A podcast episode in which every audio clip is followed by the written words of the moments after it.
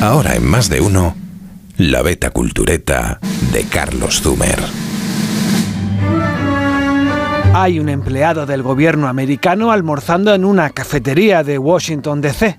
El hombre come y se levanta para ir al baño. Cuando vuelve, ya no está encima de su mesa la cajita.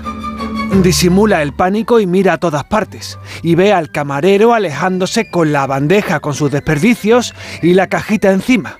El hombre respira aliviado.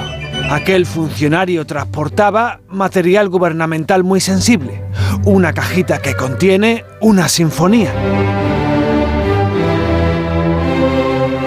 La séptima de Sostakovich fue compuesta en la Unión Soviética, asediada por los nazis especialmente en Leningrado.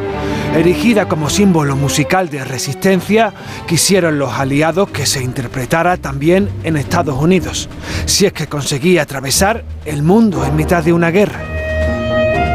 Empieza entonces el viaje de la partitura, cuyas interminables 900 páginas fueron jibarizadas en 30 metros de microfilm fotografiado que cabían en una cajita. Voló desde Moscú hasta Teherán, de Teherán en camión hasta Irak y en otro camión peligrosamente hasta El Cairo. Próxima parada, Recife, Brasil, en audaz vuelo transatlántico. Luego de Recife a Florida, por fin Estados Unidos, y después Washington DC.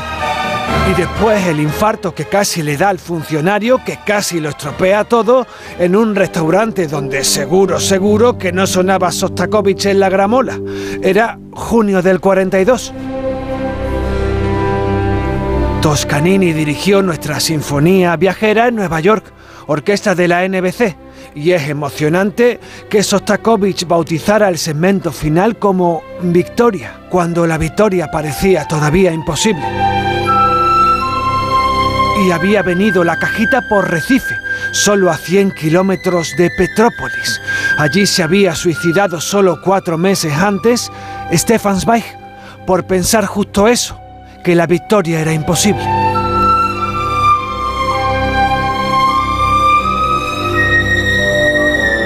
Más de uno en Onda